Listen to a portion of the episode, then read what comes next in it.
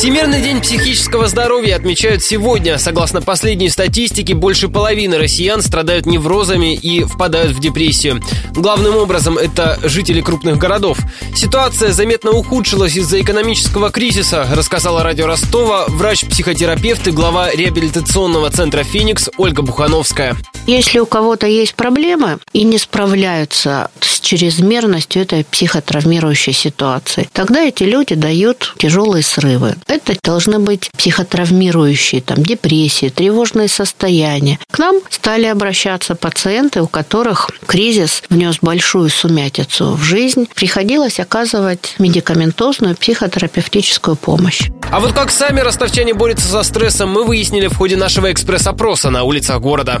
Спорт помогает, выплескиваешь свою негативную энергию, занимаясь физическими нагрузками. Я борюсь со стрессом по пятницам и субботам, отдыхаю в караоке. Я уезжаю в Адыгею. В спортзале, поднятием тяжести. Не испытываю, в принципе, психологических стрессов. Жизнь хорошая. Просто сижу один, музыку в основном слушаю. Я сажусь и начинаю рисовать или писать стихи, это мое как бы хобби. Беру себя в руки, говорю себе успокоиться. Смотрю разные фильмы, мелодрамы.